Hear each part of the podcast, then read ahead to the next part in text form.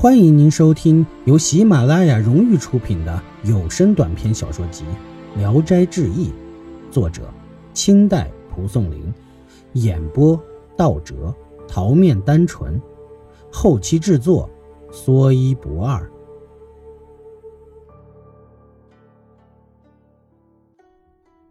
小官人，某太史忘了他的姓名。一天。他白天躺在书房里，忽然，一个小仪仗队从屋子一角走出，马大如青蛙，人细如手指。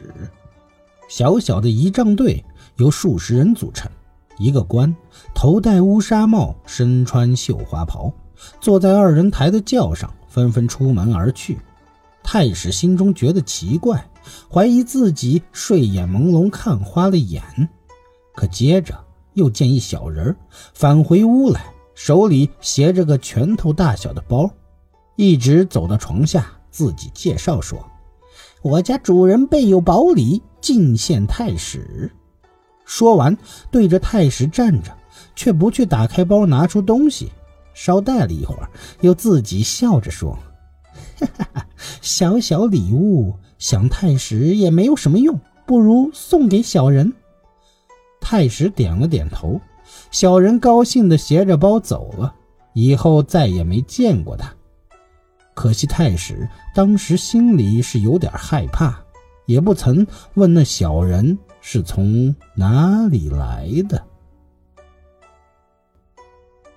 祝翁，济阳祝家村有位姓祝的老翁，五十多岁这年得病去世。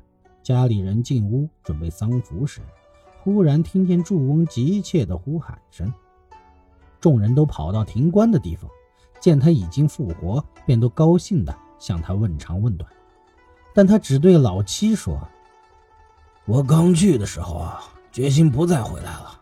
走了几里路啊，又一想，撇下你这把老骨头在孩子们手里，冷热吃穿都要依靠他们，也没什么活下去的乐趣。”不如跟我一起走，因此才又回来，想叫着你一起走。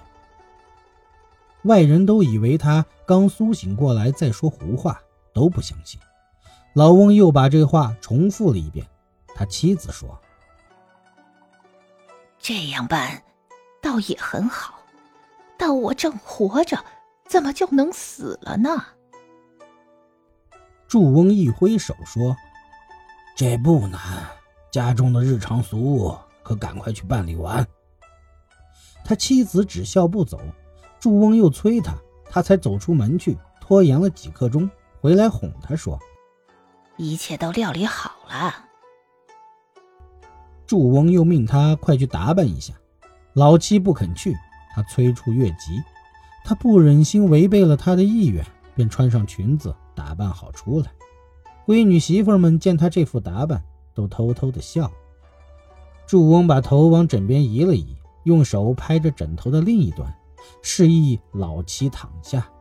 老七说：“孩子们都在这里，咱俩直挺挺的躺着是什么样子？”